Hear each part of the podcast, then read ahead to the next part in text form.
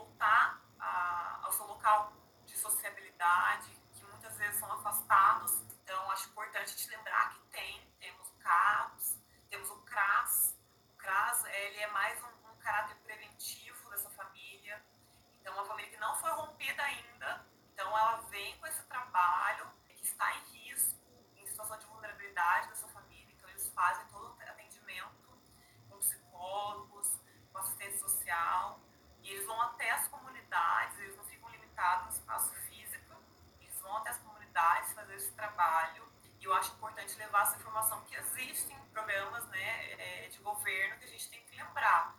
Os jovens que estão quase atingindo a maioridade também devem ser lembrados pelo governo. A psicóloga explica que é importante pensar em ações de capacitação e profissionalização para que eles possam conseguir um emprego ao sair do abrigo.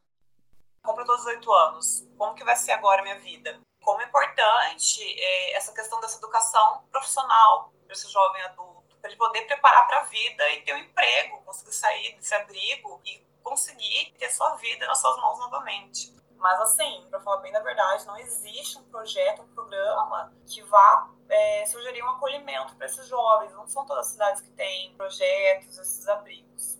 A assistente social Vera Sugihiro compartilha da mesma opinião e afirma que o que mais falta é a oportunidade para esses jovens. Você pode ter um programa reducionista ou você pode ter um programa que você cria oportunidades. E o que falta mesmo são oportunidades, porque essas crianças são todas rotuladas e nessa rotulação a gente já diminui e coloca ele sempre num patamar abaixo do, da possibilidade dele crescer. Esses jovens são tratados com uma compreensão que a grande habilidade é manual. Por quê?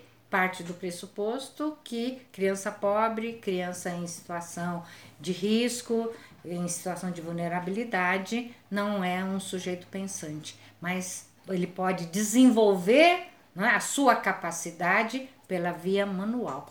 Uma iniciativa mencionada pelos especialistas foi o programa Atitude. A iniciativa do governo estadual teve apenas uma edição. O programa selecionava profissionais formados em diferentes áreas para receberem instrução acadêmica e atuarem em espaços públicos.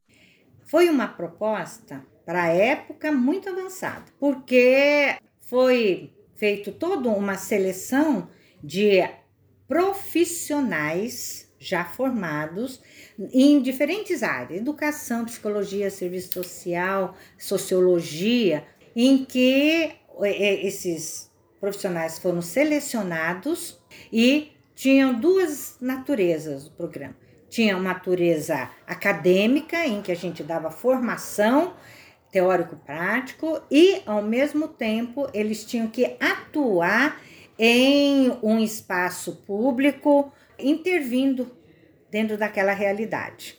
Atualmente, os programas disponíveis para atendimento em nível federal, estadual e municipal são o Centro de Atenção Psicossocial, o Centro de Referência da Assistência Social, os Conselhos Tutelares e o Família Acolhedora. Garoto abandonado na Bahia, capitão de areia, é capitão de areia, é capitão de areia.